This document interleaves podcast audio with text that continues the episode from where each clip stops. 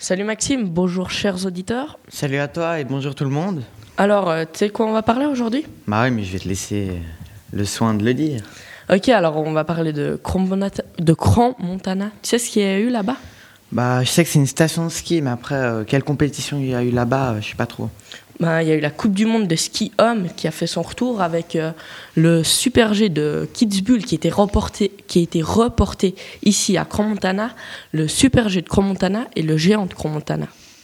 Bon, bah alors après, on va dire les, les résultats de ces courses. Ouais, mais on peut y aller tout de suite, vas-y, dis. Alors, le premier Super G, il s'est plutôt bien passé pour nos Suisses, parce que Didier Kuch, il a gagné. Puis euh, Sylvain Surbriggen, il a fini euh, quatrième. Ouais, ben, ouais, c'est bien.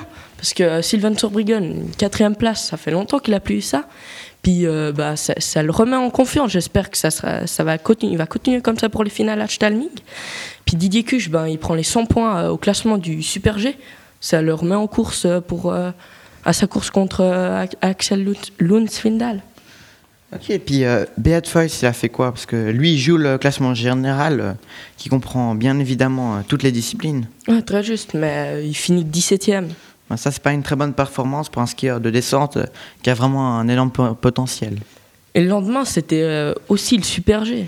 Ouais, mais là, c'était vraiment un peu moins bien. Ouais, effectivement, il y a eu un podium de Didier Cuche. Et puis les autres Suisses? Ben, Beat Feut, il a fait un peu mieux en terminant 12e, mais euh, 10e, mais les autres un peu moins bien. Et pour euh, finir euh, ce week-end, il y a eu euh, le géant le dimanche. Ouais, avec la cinquième place du Morginois euh, Didier Fagot, qui a fait euh, une énorme deuxième manche, car il avait fini euh, 14e euh, de la première. Toi, tu dois être content vu que toi, tu, je crois que tu vas skier souvent à Morgan. Ouais, je vais souvent là-bas, puis je l'avais même vu une fois, donc euh, c'est cool. Et Didier Cuche, euh, il a fait quoi vu qu'il a quand même fait un bon début de, de week-end avec une première et une troisième place Là, il fait quoi le dimanche? Bah, ça va, une quinzième place euh, pour lui.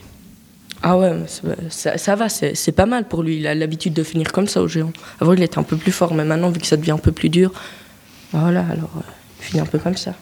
Puis, euh, c'est- à, à remarquer que c'était sa dernière course sur la neige suisse.